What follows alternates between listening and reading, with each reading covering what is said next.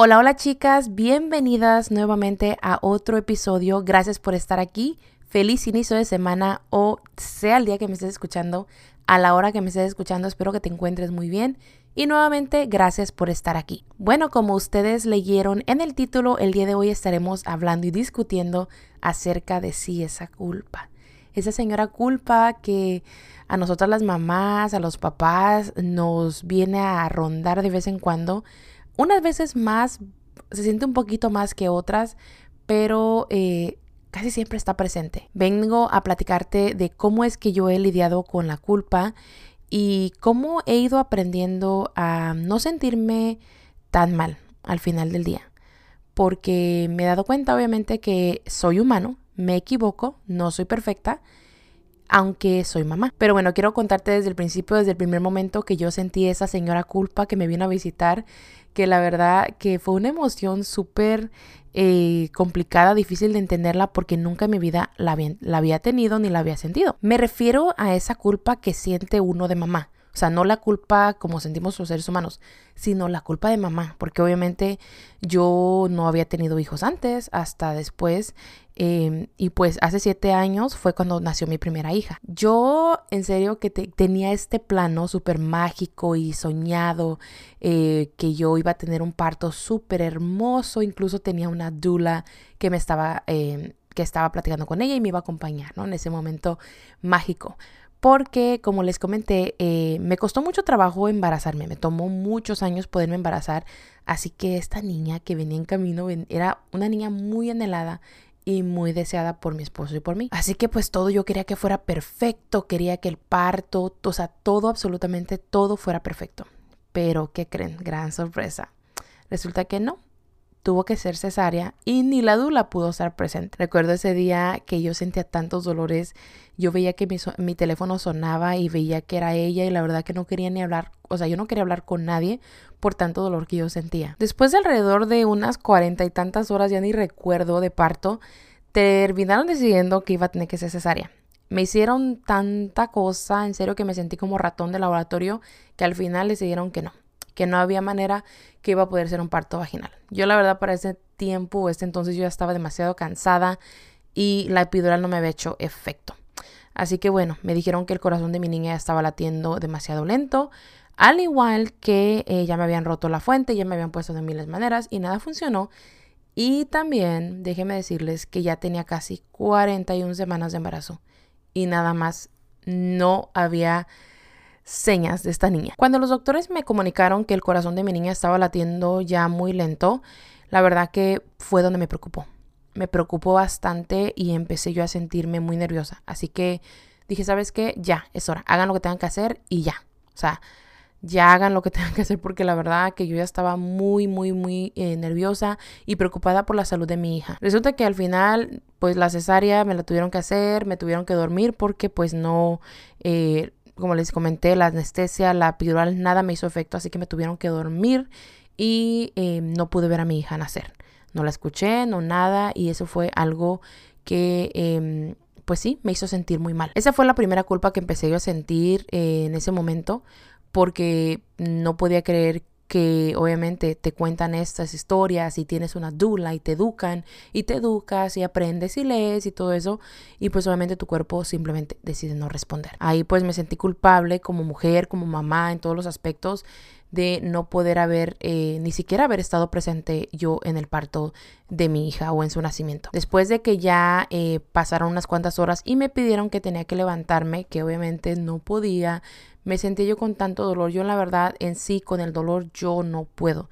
Es insoportable para mí y sí, no puedo con el dolor. Así que pues imagínense yo con esta cesárea, con algo nuevo y eh, sintiendo ya la culpa, ¿no? De que no pude estar ahí presente prácticamente. Sí, estuve, pero no estuve en el nacimiento de mi hija y después no pude ni siquiera pararme a cambiar su pañal. Era tanto dolor que yo la verdad no sabía ni cómo le iba a hacer, porque lo único que pensaba era obviamente en tratar de eh, amamantar a mi bebé, que estuviera bien, pasar tiempo con ella, conocerla, verla, hasta, o sea, yo la verdad cuando ya tuve ese tiempo, ese momento para estar con ella, lloré mucho porque la verdad que me llené de mucho miedo cuando me dijeron que su corazoncito estaba latiendo ya muy lentamente, al igual que eh, les preocupaba que por lo mismo de que ya tenía tanto tiempo eh, de embarazo, ella pudo haber comido su popó y pudo haber sido más peligroso. Gracias a Dios no fue así, pero de todos modos, como les digo, ahí eh, fue donde comenzaron las primeras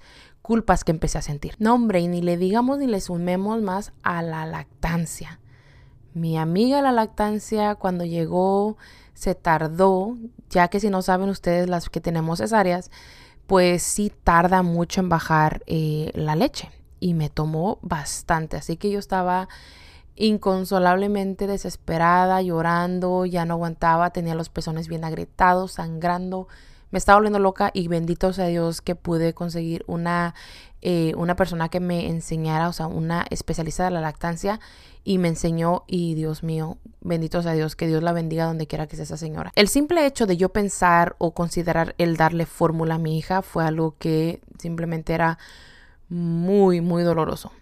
Y ahora que lo veo digo, pero no tiene nada de malo. La verdad que la estaba pasando yo demasiada, demasiadamente mal como para yo todavía quererme esforzar si mi cuerpo estaba eh, mucho dolor, aparte de la cesárea y obviamente los pezones. Poco a poco fui empezando, como les digo, a, a tener leche y la verdad que sí, demasiada leche, más bien dicho para ser exacta, demasiada, demasiada leche que mi hija se acostumbró solamente al pecho y nunca a los biberones hasta los siete meses que de plano no le quedó, no le quedó otra porque la leche se me empezó a secar. Así que imagínense, ahí viene la otra señora culpa. A los siete meses fue cuando tuve que dejar de lactar porque de plano la leche se me secó y como les digo, la señora culpa estuvo ahí más presente que nunca.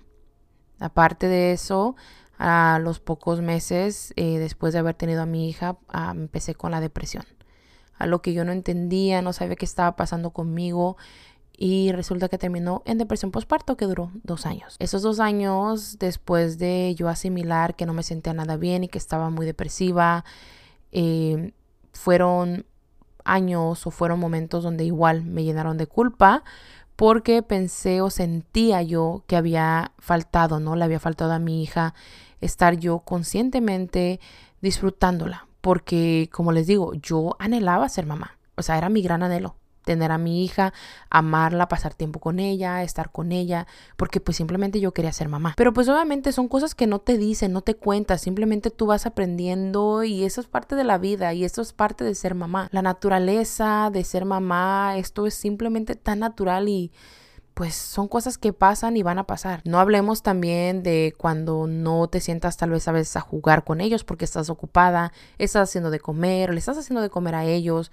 o simplemente estás cansada y no quieres que nadie te moleste. Fueron momentos que sí me pasó, me pasaron e incluso siento que hasta hice de más. Siento que hice de más y al final del día fue como les digo, terminé con depresión. Yo estaba tratando de obviamente acudir a mi hija, de llenarla de amor y tratar de darle todo lo de mí y, todo.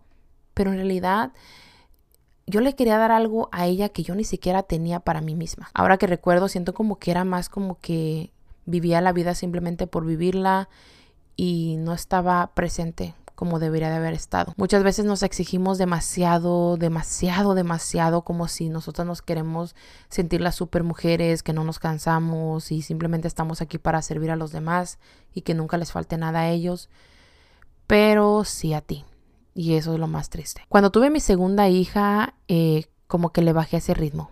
Fue entendiendo que la limpieza puede esperar, pude también entender o tuve que entender que igual el aprendizaje de mi hija tenía que esperar tantito y que no que tenía que andar a las carreras como lo estuve haciendo con mi primera hija. Poco a poco me di cuenta que no, no tenía que ser la mamá perfecta, que jamás iba a ser perfecta porque obviamente yo soy un humano y es de humanos equivocarnos, es de humanos también admitir cuando nos equivocamos y metemos la pata, al igual que es de humanos pedir ayuda, es de humanos decir no puedo, estoy cansada, estoy frustrada, estoy enojada, simplemente decir cómo nos sentimos. Aprendí que no tiene nada de malo expresarme y sentirme frustrada, especialmente teniendo dos niñas eh, pequeñas y tener que estar escuchando su llanto, que si una se está quejando o porque la bebé está chiquita o muchas cosas, especialmente eh, cuando nació mi segunda hija, Sí llegué a sentir un poco de culpa al principio porque mi primera hija empezó a sentir mucho, muchos, muchos celos. Aún recuerdo cuando nos dijo a mi esposo y a mí que sentía que ya no la amábamos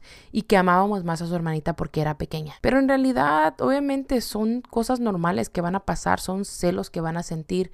Pero obviamente como mamá, como papá, no queremos que nuestros hijos se sientan así. Fui aprendiendo que muchas de las veces la manera que yo me sentía no era tanto porque yo estaba actuando de tal manera, sino son cosas que yo traigo desde que yo era muy pequeña. Por muchos años quise yo no faltar, no hacer esto, no hacer el otro, para obviamente tratar de ser la mejor versión, uh, versión para mis hijas como mamá. Pero estaba olvidando eso que es súper importante, simplemente ser yo misma simplemente equivocarme y darme cuenta que soy humano y que no soy perfecta, pero que estoy haciendo lo mejor como mamá para mis hijas. Por eso es que empecé yo a expresarme más eh, con mi esposo sobre mis sentimientos, sobre cómo me sentía y al igual que obviamente también con mi doctora, a dejarle saber que en el pasado me había sentido de tal manera y que tenía miedo volverme a sentir de, de la manera que me sentí cuando tuve mi primera hija. Al igual que eh, me enfoqué mucho en hacer las cosas diferentes y no esforzarme demasiado porque la verdad lo único que iba a lograr era hacerme daño a mí misma. Ahora que mis hijas ya están más grandes, eh, puedo decirte que puedo estar más tranquila, me permito ser más yo, me permito sentarme con ellas, leer un libro, ver la televisión y no preocuparme tanto porque la cena esté lista a tal hora, al igual que la comida no tiene que estar o ser un super guisado con esos vegetales y las super verduras y súper saludable, porque también entiendo que mis hijas son niñas y tienen el derecho también de simplemente ser ellas también. Que no, no hay ningún juez aquí en casa más que uno mismo. Y Simplemente es cosa de ir trabajando y entender que no, que no estás haciendo nada mal, que simplemente estás haciendo todo desde el amor, pero también es importante que admitas cuando es suficiente y cuando ya no puedes dar más de ti. Para mí el pasar tiempo a solas en las mañanas especialmente es cuando yo aprovecho, cuando ellas aún duermen y me pongo a hacer mi ejercicio, me gusta ya sea leer, ya sea escuchar un podcast, ya sea estar aquí como ahorita yo poder grabarles este episodio. O sea, dedicarme tiempo para mí es algo que a mí me ha ayudado bastante y poco a poco irles yo enseñando a mis hijas que es importante que mamá también tenga ese espacio. También he comprendido y he entendido que la señora culpa no es tan mala como pensaba, que al contrario, ella me viene a ayudar a yo tratar de entenderme un poquito más y a no ser tan dura. Ella me viene a enseñar por qué es que ella está presente y también a tratar de yo conocer mis emociones, conocerme mejor y a darle validez. Y pues para serte sincera, muchas veces me llegaba yo a ir a dormir llorando porque me sentía muy culpable.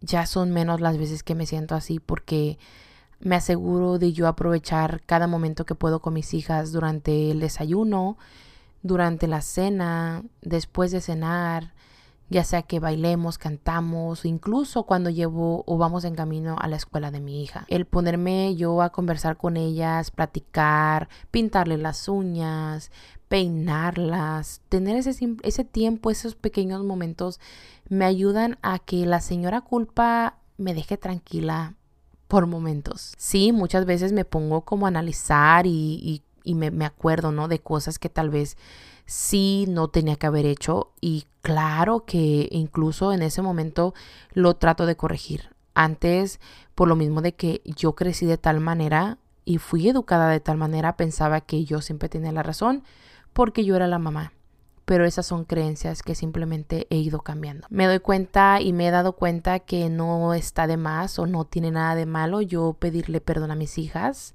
el pedir disculpas y decir, ups, me equivoqué, lo siento.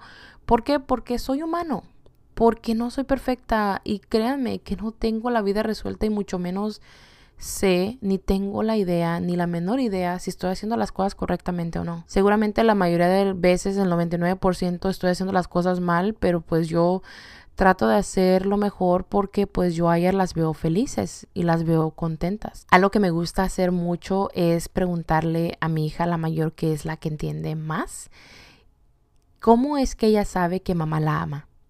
Y al ella decirme, por decir, porque mamá me cocina tal comida que me gusta, porque mamá me peina, porque mamá me lleva a la escuela y cositas así, hacen que yo quiera hacer más de esas cosas porque me doy cuenta que ella las nota. Y es importante para mí tener esa conexión, esa comunicación con ella, con ellas también, porque también la pequeñita tiene sus momentos también donde sí se frustra, sí se enoja, y ahí es donde vienen esos recuerdos, ¿no? De que mi primera hija también tuvo esos momentos. Aunque obviamente cada una de ella es diferente y es única, al final del día pasan también por esas etapas similares. También el yo ahora, después de tanto tiempo trabajar en mí y estar bien conmigo misma, me ha ayudado bastante. Me ha ayudado a volver a esa niña, a permitirme eh, manifestarla y sacar esa niña que también llevo dentro de mí. Mi hija, la mayor, ahorita está en esa onda de los Pokémon y todo eso. Y yo le comento a ella que me da risa porque esas son cosas que yo veía y me divertía mucho, especialmente jugando tazos. Si ustedes recuerdan los tazos, la verdad que fue una etapa que yo disfruté a lo máximo. Verla a ella y permitirle que simplemente me cuente, me platique y yo escucharla y ver con cuánta ilusión, con, con cuánta eh, emoción me comenta es algo que me permite sentirme bien porque mm, tuve un momento con ella, ese momento único que es simplemente de ella y mío. Al igual que en las noches cuando ya es hora de dormir, aunque sí a veces puede ser un caos, trato de que sea lo más tranquilo, incluso con mi esposo, luego le digo, recuerda, ya es hora de ir a dormir, ya es hora de que se vayan a acostar y es muy importante para mí que al final del día ellas tengan ese, ese momento tranquilo, ese beso, ese abrazo, ese te quiero, ese te amo, ese eres importante, para obviamente que ellas eh, se vayan a dormir tranquilas y su corazoncito se vaya a dormir feliz. Como padres, yo sé que muchas veces dudamos y nos cuestionamos absolutamente todo. Recuerdo cuando yo estaba embarazada de mi primera hija, que yo le preguntaba absolutamente todo a la dula incluso hasta la crema humectante que tenía protector solar.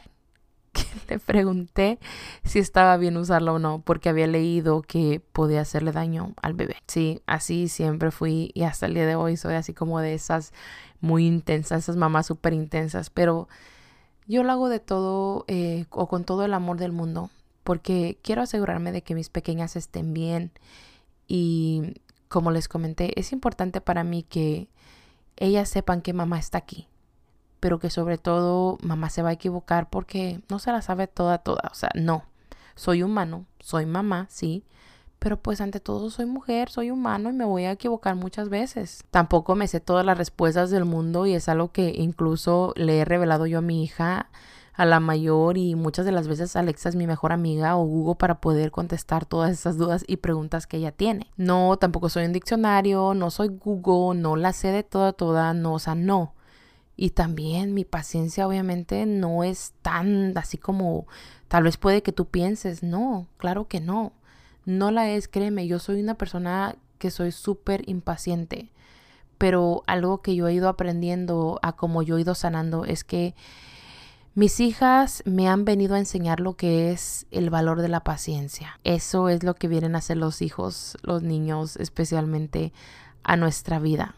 Ellos nos vienen a enseñar, pero muchas veces como que no lo tomamos muy en serio y pensamos que simplemente ellos hacen ciertas cosas para molestarnos, para ponernos de malas o simplemente para desobedecernos. Sé que es muy importante obviamente que ellos sepan que tú eres autoridad y que ellos tienen que darte respeto.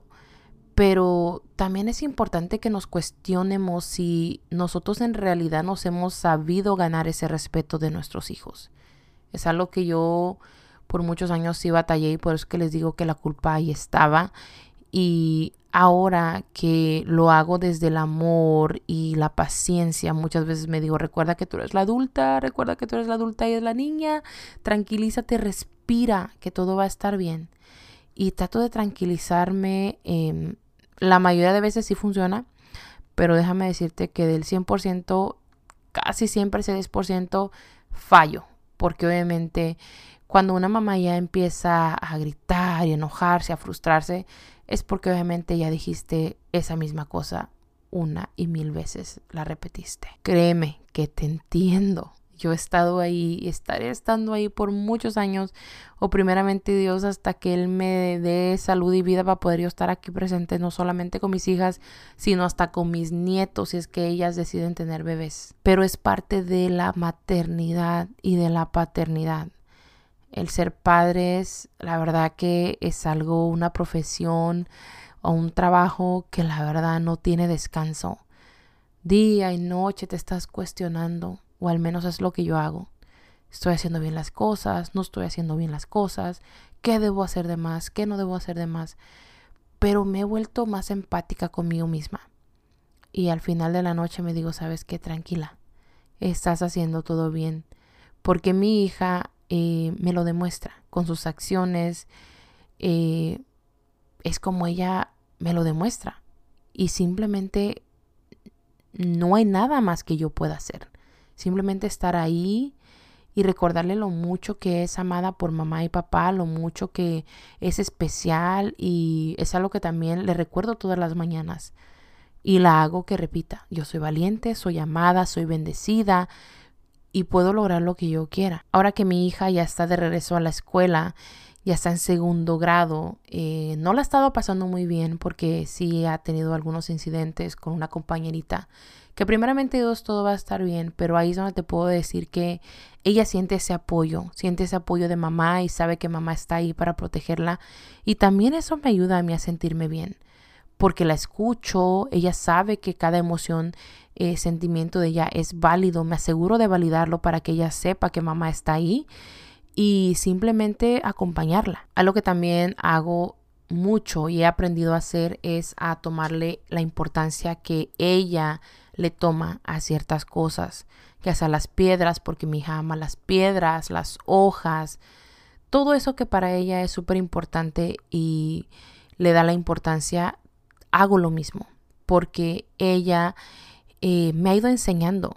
Y como les digo, a través de mis hijas, especialmente de la mayor, he ido sanando, porque ella me permite ser yo porque también le he permitido yo a ella que vea ese lado de mí. Que mis hijas vean que yo, aunque soy mamá, también puedo ser divertida y me puedo también ensuciar, jugar con la tierra y simplemente divertirme es algo que también les ayuda bastante a tener esa confianza y esa comunicación, al igual que el simplemente conectar con ellas. Olvídate de ser esa mamá perfecta que siempre está haciendo las cosas bien y al pie de la letra porque créeme, ellos lo que van a recordar son esos momentos donde tú pasaste con ellos, donde lloraste con ellos o donde se cayeron y mamá vino y los abrazó, donde los hiciste, hiciste sentir seguros.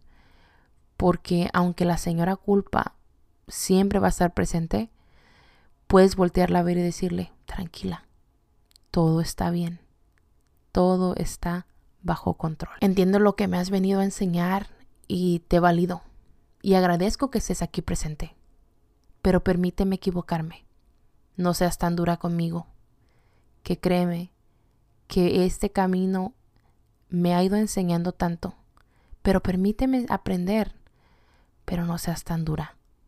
Porque este camino no nada más es ahorita, sino va para largo. Así que bueno chicas, llegamos al final de este episodio. Espero que te haya gustado. Si algo te resonó, te molestó, te incomodó, espero que te ayude y bueno, como siempre, si te gustó este episodio, no se te olvide mandarme captura de pantalla, darme una manita arriba o no sé si por aquí se pueda, darme cinco estrellas y recomendarlo con alguien que tú conozcas y le pueda ayudar.